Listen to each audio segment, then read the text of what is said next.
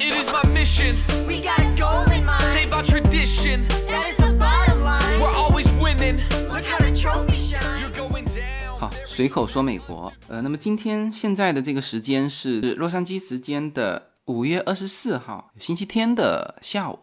那么北京时间就是周一啦。那么这期是我们周一的节目内容。呃，这期呢，我想和大家聊一下，在一季度的这个疫情中啊，世界上这几个最大的科技巨头们，就他们的一个状态。呃，那如果最近有听我聊这个美国的美股的时候，呃，或者说本身自己有关心美国股市的哈，应该知道，就这一阵子美股从这个四次垄断跌下来，到三月二十三号开始，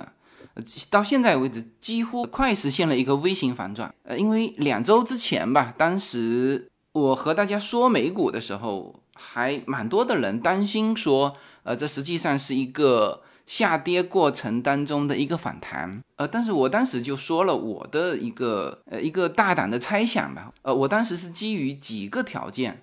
包括美联储的的决心啊，包括当时其实纳斯达克已经开始发力了啊，所以我当时得出的结论就是，呃，可能是一次微型反转。那果不其然，在此之后是一直在，就大家都觉得反弹到位了，可能要在下的时候，但是它一直在拉升。呃，那么一直到上周，整个的标普五百指数。呈现了一个呃，就差一点点就形成一个非常标准的 V 型。呃，从标普五百上，那当然是还没有到原来的高点啊。但是我们看到纳斯达克是几乎快到了啊，就是你从纳斯达克上看，那这个 V 型是更加明显。呃，所以应该说。这一次的就疫情给美国金融市场造成的，应该是非常严重的打击了。呃，四次垄断这在美国历史上从来没有出现过啊。之前就美国股市历史上之前总共就才出现过一次垄断，这一次疫情给美国金融市场造成的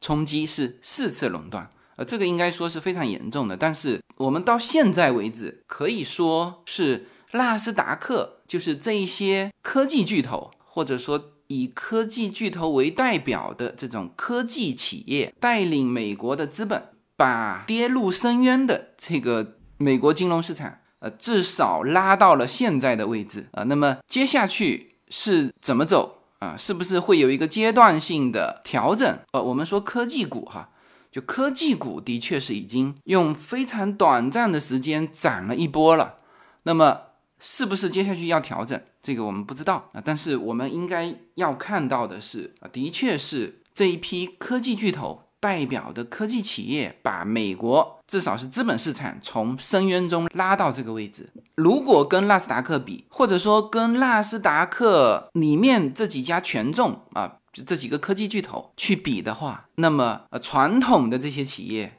都还在谷底。包括我说到的航空企业，比如波音啊，比如达美航空，比如美国航空，是吧？这些其实是还没有起来。金融股啊，也就是从底部抽上来反弹了一下，没有，就还在那个半山腰呢，是。所以呃，我们看到的事实就是这一轮的确是这个纳斯达克带领美国的金融市场从底部爬了起来。呃，所以这一期的节目呢。我想跟大家聊一下，在二零二零年的第一季度，就这些纳斯达克的巨头们，以五家科技公司作为一个代表，来聊一下这些科技巨头在疫情期间，呃，他们呈现出来的一个状态。呃，反过来来来说明，呃，纳斯达克这个形成一个 V 型反转，呃，是一种虚假的，呃，这个。资本运作，还是说人家是真的有一些东西在做？呃，这个从从短期来说，呃，至少我们印证一下，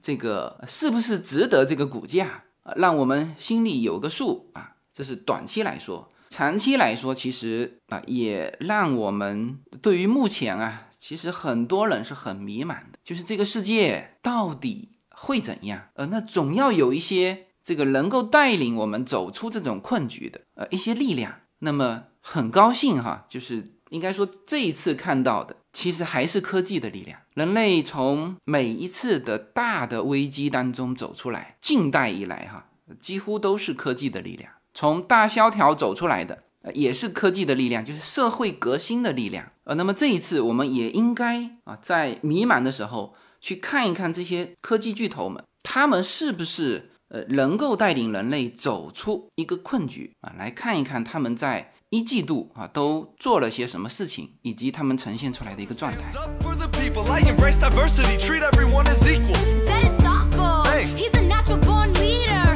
And if you think about it. 呃，那么我今天正好在《华尔街日报》上看到这一篇文章哈，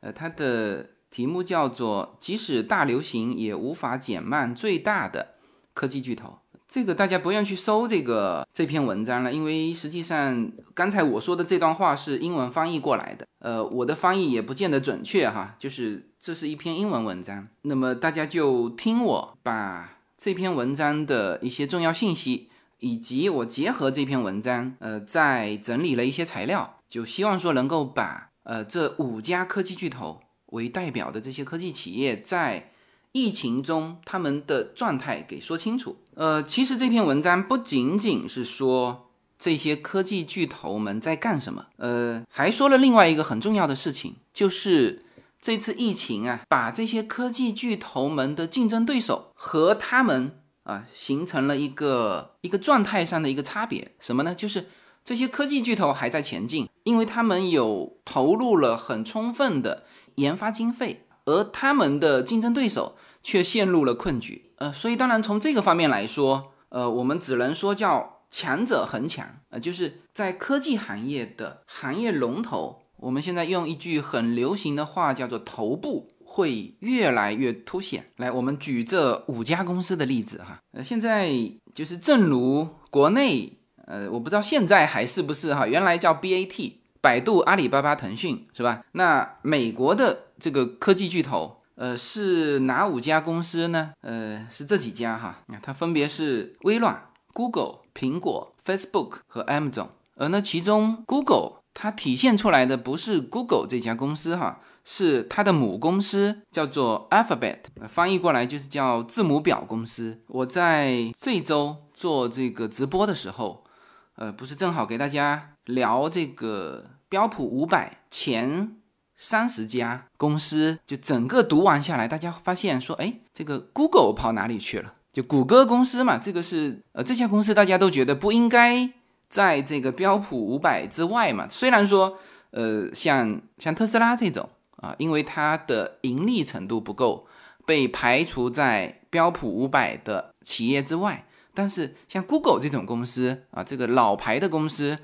大家在我的排名前三十里面没有听到，就觉得很奇怪啊。但实际上，我当时也反应不过来哈。实际上，我里面读了字母表这家公司，那那么这家公司就代表了 Google。因为它是以这个母公司的形式体现的啊，所以我在这期节目里面我就不提这个字母表这家公司了，我就是用它的子公司，用它最著名的这个子公司 Google 来替代它，这样大家呃更熟悉。那我们第一个就来讲 Alphabet 啊，就是 Google 这家公司。你看五月十二号，就是这个月哈，Google。的就 Alphabet 这个母公司的子公司，那其实跟 Google 是叫做兄弟公司的另外一家公司，叫做 Waymo，宣布它又获得了一点七五亿美元的投资，用来做什么事呢？将无人驾驶汽车商业化。那么就这个项目，它在两个月内，你看哈，五月十二号两个月内。那也就是从三月到五月啊，这两个月内就把无人驾驶汽车商业化的这个项目从外部融资了三十亿美元。与此同时，就说到它的竞争对手了哈。十八号，《华尔街日报》报道了 Uber 正在削减十亿美元的固定成本，这包括了解雇大约四分之一的员工啊，并重新开始考虑大笔昂贵的这个赌注，他把它形容成赌注哈，比如。啊，自己在自动汽车上的，呃，他说 work 就是这个投入吧，或者是工作，呃，这个什么意思呢？这个就说了，Google 和它的重要的竞争对手，就是在无人驾驶汽车商业化的这个赛道上的另外一个知名的公司 Uber 嘛，Uber 中国应该是翻译成优步嘛，而这家公司应该大家都很熟悉哈。呃，当然 Uber 曾经进过中国，后来又出来了。那么这两家公司才是在无人驾驶汽车这个赛道上是呃原来是最为努力的两家公司，因为大家都知道特斯拉是在生产无人驾驶汽车。但是呢，在周末的直播里面，我也说到了，就是 Uber 其实比特斯拉还着急上啊。那你看，现在我们看到了，就是事实摆在面前，Uber 面临了一个极为不利的一个局面，呃，就是在疫情之中就没有人搭乘 Uber 了，所以 Uber 现在在考虑削减本身自身十亿美元的一个固定成本，裁员百分之二十五，就裁员四分之一。然后重新考虑要不要再在无人驾驶汽车上去投入，而与 Uber 相对应的就是 Google，呃，当然不是 Google 公司哈，但是是一样的，这个字母表公司的子公司，它来把无人驾驶汽车商业化。就这个项目，他们得到了三十亿美元的的外部融资，此消彼长，非常明显。Uber 要削减开支十亿，这边是拿到了三十亿，是吧？所以在就改变人类面貌的这个无人驾驶汽车商业化的这个事情上，那么我们至少看到现在是 Google 领先了一层。那么其实遇到问题的不仅仅是 Uber，很多呃很知名的就品牌零售商，其实撑到现在啊都已经叫濒临破产。嗯，之前电子商务。就已经带来了很多改变，但是这次疫情又加速了这个发展。因为美国没有经历过 SARS，我们中国当时在那个短暂的 SARS 的时候，其实也是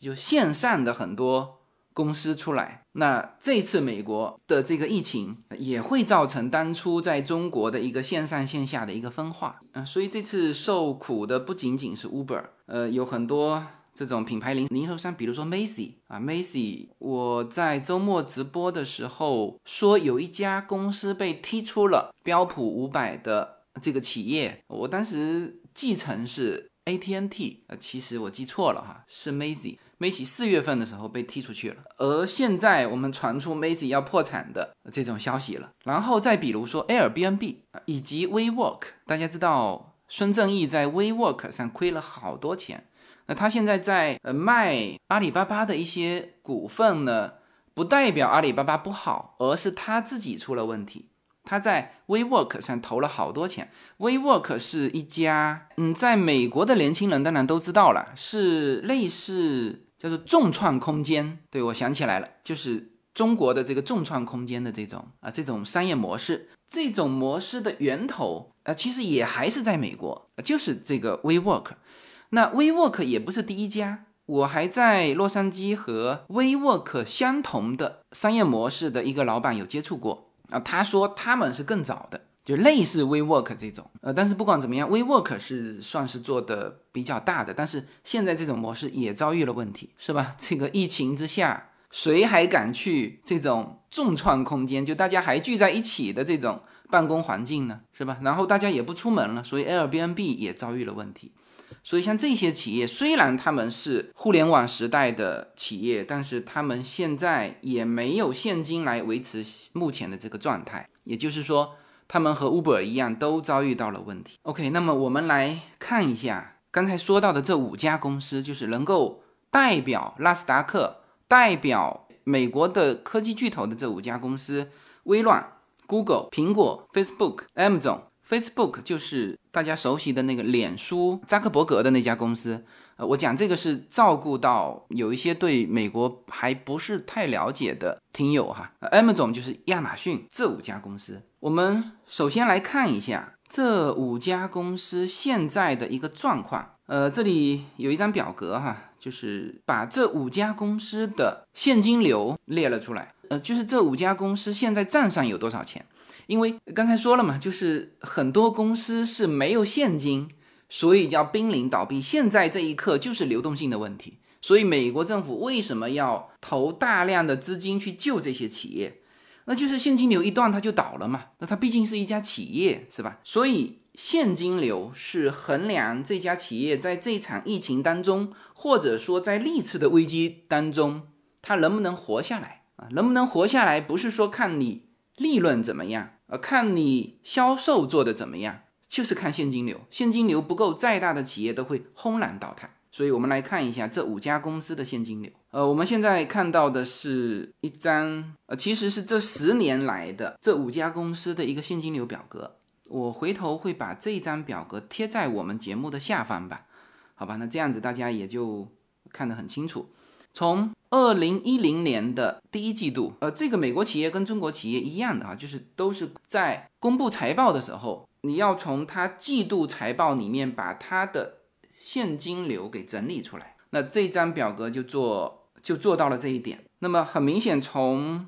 二零一零年开始，这五家公司的这个现金流状态都是非常好的，呃，都呈现了一个这个起码是三十度角以上的上扬的一个一个态势。你看，我们用微软举例子啊，微软在二零一零年一季度的时候，它的现金哈就是。这里面叫做 cash 和短期，就是季度现金和短期有价证券，而这个短期有价证券就是你可以随时变现的，这个来作为它的现金流的一个一个指标。二零一零年一季度，微软现金流是多少？是接近四百亿。它这里面显示的是三十九点六七 billion 美元，billion 是十亿哈，那么三十九点六七十亿就是三百。九十亿美元，到了今年的一季度，就是二零二零年的一季度是多少呢？是一百三十七点六三 billion 啊，这就是微软现在的账上的现金是一千三百七十六点三亿美元啊。好，我们来看一下其他几家哈，我们就都看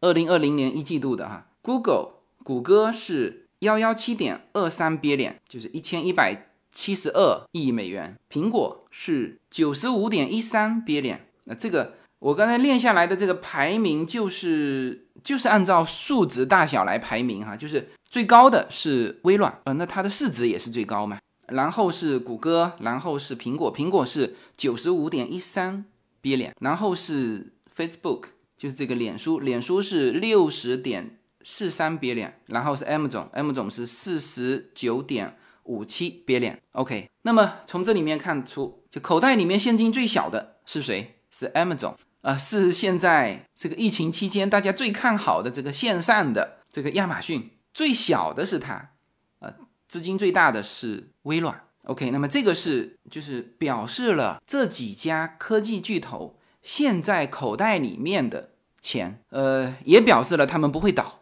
OK，因为就是我们现在就是。要搞清楚基本的状态，比如刚才说到的 Uber，在大家的眼里可能也是那种非常伟大的企业，Airbnb 是吧？WeWork 是吧？感觉都是非常伟大的企业，但是他们口袋里可没有现金哦，所以他们现在遇到了问题。而这些公司啊，呃，刚才我练到的这五家公司，我刚才说了嘛，是纳斯达克的。代表是美国科技巨头的代表，这五家公司全部在标普五百指数里面。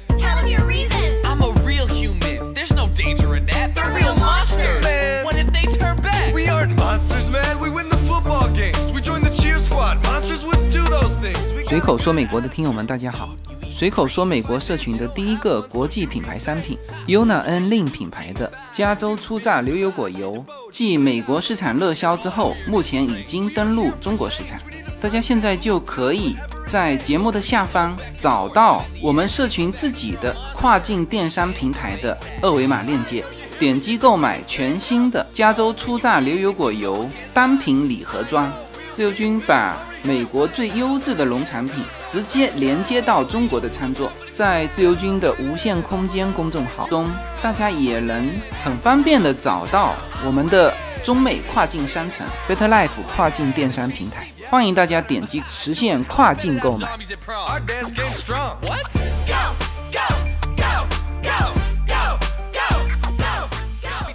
那么这个只是代表他口袋里有这么多钱哈，那么我们要再看一看。他一季度投入在科技研发上的钱是多少？正好我这里又有另外一张表格，也是一个十年周期的哈。这个就是我们在它的财报，就是每个季度的财报里面提取了它关于研发上的投入啊。这个每一家公司都要公布的哈。那么这个表格正好就把这些公司的给提取出来。十年前，研发投入最高的就是二零一零年的一季度啊，研发投入最高的是微软。微软在一季度里面投了二点二二 billion，就是二十二亿。然后十年前啊，投入第二高的是谷歌啊，投入了六点三亿美元，就是零点六三 billion 嘛，就六点三亿美元。第三的是苹果，投了四点三亿美元。第四是 M 总投了三点二亿美元。呃，那时候还没有这个 Facebook。那么我们看十年后的现在，哎，投入最高的，在今年的一季度投入最高的是 Amazon 啊，这个大家可能已经想到了，因为现在在疫情之下，其实大家都把目光转向了线上嘛，所以呃，大家可以想象到，Amazon 现在正在投入巨资去研发呃更加完善线上的一些功能。Amazon 投了多少呢？投了八点三六 billion，就是八十三点六亿美元研发费用啊，一季度。呃，大家可能会觉得说，哦，那是不是这个疫情期间就因为受这个需要，它提高了它的研发费用？不对哈，于上一季度，就是二零一九年的第四季度，Amazon 投入的是八点七三，现在是八点三六嘛，它反而还下降了一点。那么这个说明什么呢？其实你看哈，从二零一五年开始，Amazon 就成为了这五家公司里面投入研发最大的。二零一五年的四季度就投到二点九亿 billion，就是二十九亿美元啊，然后一直是它这个曲线是呈四十五度上升，那一直是它。而到了一季度，它还反而有所下降。但是这个有所下降不说明什么哈，就是说它投了研发费用。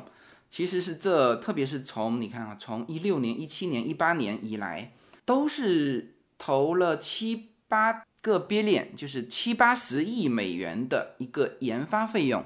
投在投在科技创新上。好，那么这是 M 总排在第一位，以八点六三 billion 的研发费用排在第一位。然后同样这个季度，就二零一零年的一季度，Google 投了六点八二个 billion。就六十八点二亿美元，然后第三位的是微软，四点八九 billion，第四位的是苹果，四点五七 billion，第五位的是 Facebook，四点零二 billion。那从这五家公司来看，只有 Amazon 和 Google 是一季度它的研发费用呈现了一个下降，另外三家公司就是排在三四五的这三家公司。它的研发费用反而是上升的，就是在这个疫情期间，它反而加大了对研发费用的投入。呃，那么其实这五家公司，如果说跟同年的一季度相比，是全部大幅提高了它的研发费用。你看哈，在大流行的头几个月，美国五家最大的科技公司的整体研发支出仍然继续增加。这五家公司在上个季度研发费用上全合起来花了两百九十亿美元，比去年同期增长了百分之十七。这个要比国家航空航天局的年度预算还要大，就是这五家公司的季度投入的这个研发费用比美国国家航空航天局的年度预算还要大。那么这就说明这五家公司在科技研发上的一个投入。呃，《华尔街日报》的这篇文章其实也举到了，就是在大萧条的二十年代，就是上世纪了，一九二几年的时候，其实也是在大萧条中，他说通用电气发明了第一台电视，在整个大萧条期间，机翼及其子公司 RCA 继续投资它的发展，啊，结果 RCA 在随后的几十年中占据了媒体的主导地位。那 RCA 就是美国无线电公司。来，我们来看一下这五家公司在一季度正在干些什么，就是他们把钱花在哪里了，做哪一些研发。呃，我们来看一下这五家公司跟这个冠状病毒大流行相关的一些工作哈。微软正在推出服务，是帮助医疗保健的专业人员，而 Facebook 正在全力以赴进行远程工作。呃，那当然这些都是从他们自身的。一个业务发展，就是微软在它的服务系统上增加了这个医疗方面的呃一些服务，就是这个是它的主攻方向嘛。Facebook 是在是提高它的远程工作的一个一个科技研发。Amazon 的这个创始人贝索斯，他在给他的投资者开会的时候，传达了该公司计划把第二季度的全部利润，大概是四十亿美元，都用于和新冠病毒的这个，它翻译过来是交易嘛？那实际上是是这套程序是包括了创建该病毒的内部测试程序。然后 M 总还考虑为其配送中心开发更多的自动化设备，那就是就人与人之间就零接触了。然后苹果啊，苹果在美国开始宣布紧急状态和进入 lockdown 的叫居家令的这个状态期间，苹果收购了 VR 公司啊，你看。这些巨头们开始这个强有力的在扩张哈，苹果收购了 VR 公司，Facebook 收购了一家叫 Driven 的公司，呃，Amazon 收购了 Datalow，Google 收购了 AppShoot 和相关的另外一家公司，包括其他的公司哈，就是芯片巨头英特尔也达成了两笔交易啊，增强了在自动驾驶汽车和 WiFi 中的一些功能啊。那么这个是这五家。科技巨头他们的一个表现，就是刚才说了，他们口袋里的钱和掏出来花在研发经费上的钱，以及他们掏的研发经费做了些什么。呃，除了这个之外，他们还收购了很多公司，而这些公司很显然是跟他们的这个扩张是有关的。哎，嗯，那么其实整个环境当然是不好的。就是我刚才说到的这个，不要让大家误以为说，哦，是不是科技环境很好？不对哈，就是我们现在说的是在一季度，不是去年二零一九年，就是在二零二零年的一季度，这几家公司的状态，就是整个环境是不好的，但是这几家公司是反而加大了他们投入，而其他公司就受到了影响，就是受到了这个疫情的环境不好的影响，所以才会被收购嘛，是吧？所以你看哈，对于这家公司而言啊，现在这个时间。可能是收购一些他们原来的竞争对手，或者是他们希望合并进来的这个伙伴，最好的一个时间啊。因为在 WeWork 倒闭之后，许多飞速发展的初创公司的估值开始下降，而且在现在这个时间点上，可能会使估值进一步下降。所以这些公司开始出来跑马圈地，开始出来收购公司。你看 Facebook 的。扎克伯格出来说，他的公司计划在二零二零年再雇佣一万名的产品和工程职位的员工，以便公司继续建设。微软预测下个季度他们的收入将温和增长。首席财务官胡德表示，在明年，公司将利用其强劲的财务状态进行大量的投资。你没有听错哈，他说的是二零二一年的时候。将利用今年强劲的财务状况进行大量的投资，就是说，微软今年还是会赚很多钱。苹果公司的执行官库克表示：“啊，虽然现在公司进入了一个财务危机的一个状态，但是公司的财力是非常雄厚的啊，他将继续长期管理该公司。”他说：“我们一直在艰难的时候进行管理，方法就是加倍努力并投资于下一代的创新，这就是我们今天的战略。”呃，那么这个是我呃从《华尔街日报》的这个网站上看到的一篇呃文章，呃，重点介绍了五家公司，就是美国的科技巨头，他们在二零二零年 Q 一，就是第一季度呈现出来的一个状态。那我还找了一些信息哈，就是关于这些科技的巨头，他们在近期的其他的资料，来丰富我们这一期的内容。我们继续来看这几家公司哈。再回到 Google，面对这个疫情，Google 就是在它的业务内容里面增加了一些什么？嗯，你看哈，Google 会定期发布不同社区的流动性报告，该报告会从实时的信息中提取位置数据，以查看美国各州居民待在家里之后，社区发生了什么。比如在纽约，该报告显示各种零售和娱乐活动减少了百分之六十二，人们在工作场所。花费的时间减少了百分之四十六，而待在家里的时间增加了百分之十六，那就说明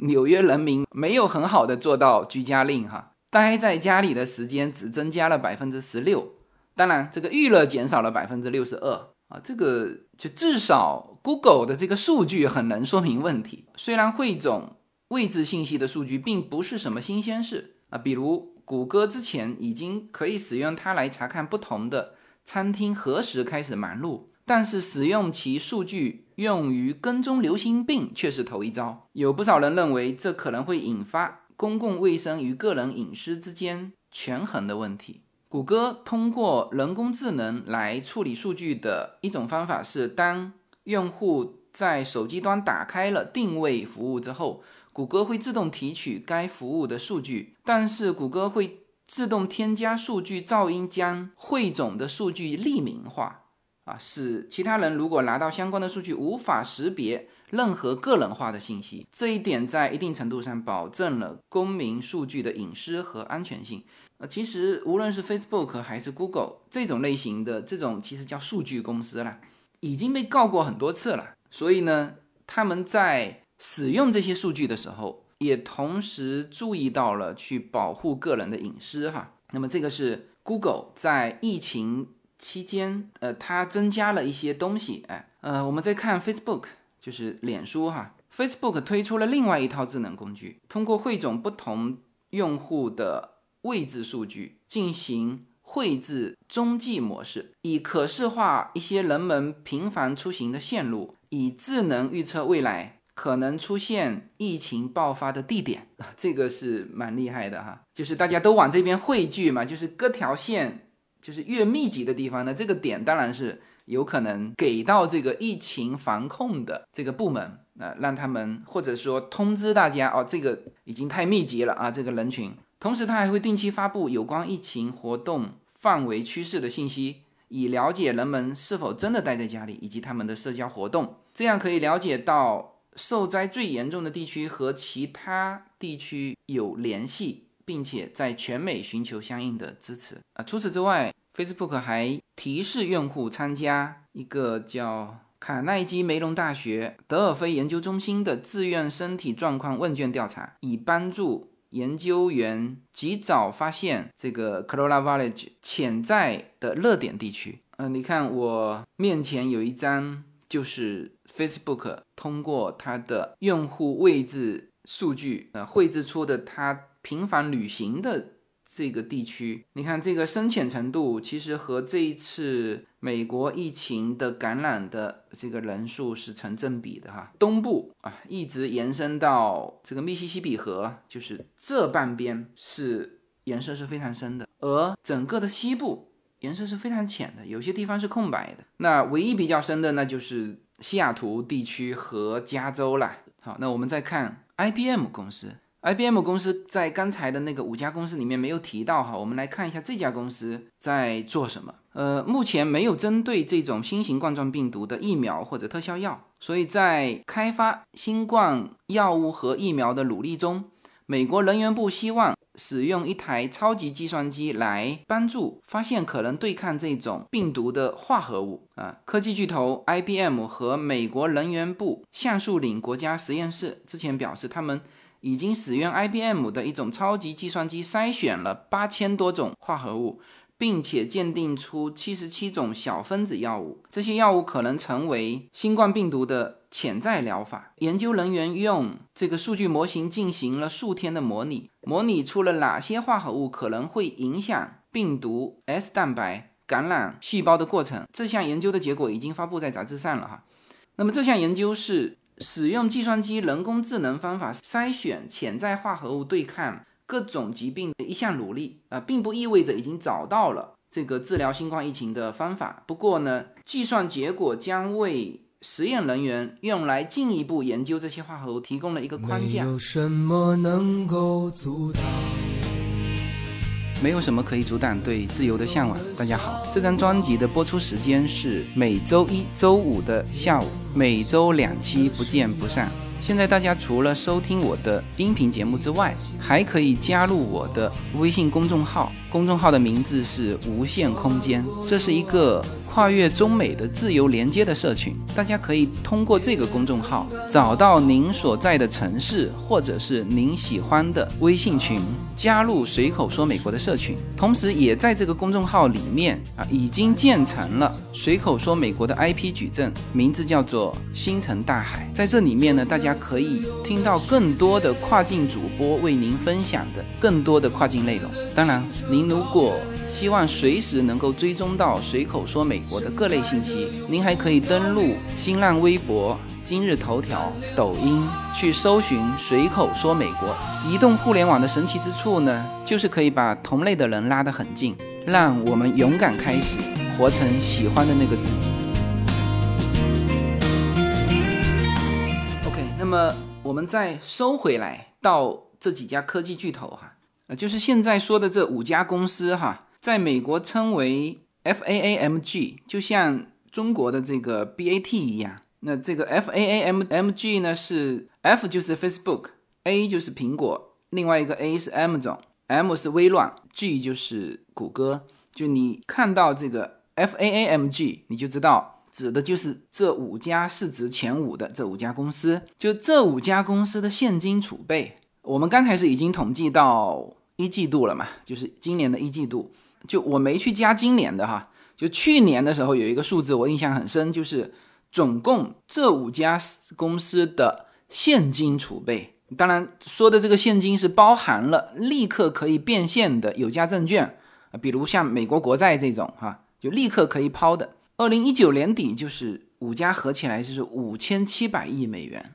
那么，按照当时的价格，这五家科技巨头的这个现金储备，呃，直接可以买下沃尔玛加上迪士尼加上波音。你看，就是按照一九年底的时候，沃尔玛的市值三千两百三十四亿，迪士尼是一千五百五十二亿，波音是五百三十五亿，是吧？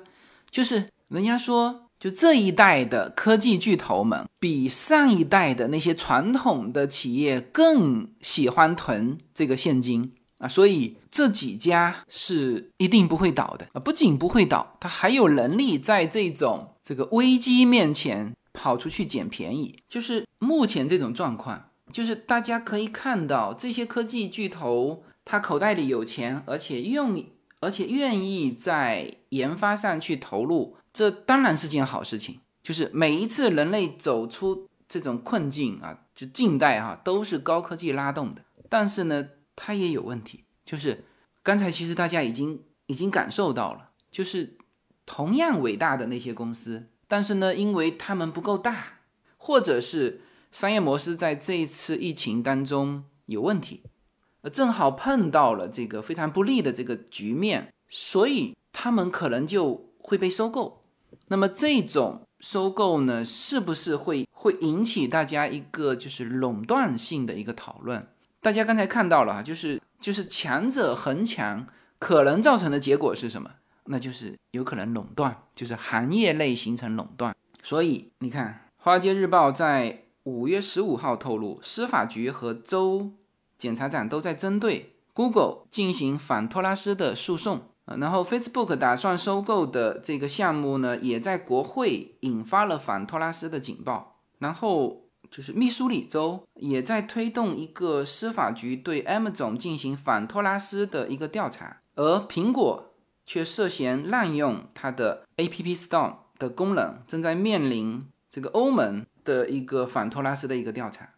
但是呢，但是哈，现在这种局面就是。这个这个全球继续在新冠疫情的这个疫情里面，虽然说进入尾声了哈，但是还是在这个疫情中，这些反托拉斯的调查和反托拉斯的工作啊，暂时给了这些大企业一个缝隙啊。这个文章中也体现了，就是说，只要在世界各地的政府大厅中继续控制大流行病，监管者似乎就不可能对摆在他们面前的。任何非官方提议采取行动，因为他这个就这么写的哈，大致的意思就是他还是会受影响的，就是跟以前没有疫情的时候啊，所以这些呃这些措施包括分裂 M 总的网络和零售业务，分解啊限制苹果的力量啊，以及削减 Google 在线广告的主导位置，就是原来这些就是要做的，比如说把 M 总的网络跟零售分开，啊，这个是他们原来反托拉斯的这个正准备做的，以及削减苹果，就是苹果的这个 APP 呀、确实是它是一个封闭的嘛，所以也确实是形成垄断。你看哈，我们我们小程序的用户常常投诉到我这里来，就是我们的小程序用我们小程序的时候，如果你是苹果手机，在听我们小程序的时候，你只能用一种方式，什么呢？就是把你的屏幕亮着，就是你屏幕不能设置成五分钟或者是十分钟就自动省电的那种模式，把它按掉，因为它一按掉就断掉了。那这个不是我们无限空间的这个小程序的问题，是苹果对这个小程序一个不兼容的问题，就是所有的开放平台的所谓的开放平台，就是用你用安卓系统就不会出现这个问题。啊，所以这个就是说的，就是文章中说的限制苹果的力量在自己的应用商店，啊就是这些是原来正准备在做的，但是呢，这一阵子也被打乱了，所以呢，现在这个时机就变成就是为这些巨头们腾出更多的时间来游说政治家以及放松监管，那么同时呢，与这个消费者建立一个商誉，并投入资源。以扩大在竞争对手中的领先优势。OK，那么这个就是这一期要讲的全部内容。呃，从目前这些巨头的表现来说，那么当然也对应了，呃，这些科技企业确实是能够带动美国的金融市场再次起来，就是特别是标普五百里面的这几个代表美国科技企业的这些这些巨头们。呃，就确实是有这个实力，而且他们还在这次疫情之中啊、刚才说了，就是原来反对他们的，就是反托拉斯的，呃，这些这些工作停下来了，现在反而是他们有这个机会去去加大他们的呃在行业龙头的一个地位。好，那么通过这一期的节目，也希望更多的人能够看到，就是在目前这种全球。经济暗淡的这种情况之下，希望是大家能够通过这些领头羊的表现，能够给到大家更多的希望，好吧？那么这一期节目的尾声呢，还是例行惯例，口播一下我们 UNA N Lin 品牌的牛油果油的这个广告哈，在节目的下方就会有我们跨境商城的链接。同时也有在美国市场线上购买的一个二维码链接，呃，就是无论中国市场还是美国市场，大家都可以很方便的买到我们 UNA NINE 品牌的这个牛油果油。然后就是六月一号开始，我们会开始卖两个新的我们商城的品种。那其实，在春节礼盒的时候，大家也都接触过，一个就是我们大罐的蜂蜜，就是加州的。就只采牛油果花的那个纯蜂蜜，原来只有小小的一点嘛，那现在是大瓶的，就是四百五十四克的那种大瓶装的，以及我们的那个开心果，呃，这两样产品应该是后天就到杭州保税仓了，那六月一号开始正式发布，到时候我在下期的节目里面也会提醒大家哈。啊，同时我们就针对这两款产品，我们还印制了很漂亮的 Yuna N Lin 品牌的这个布袋作为他们的包装，两个颜色大家可以选择，一个是牛油果绿，一个是兰花银紫。呃，这个大家到时候就等待惊喜吧。好，那么这期的节目就到这里，谢谢大家。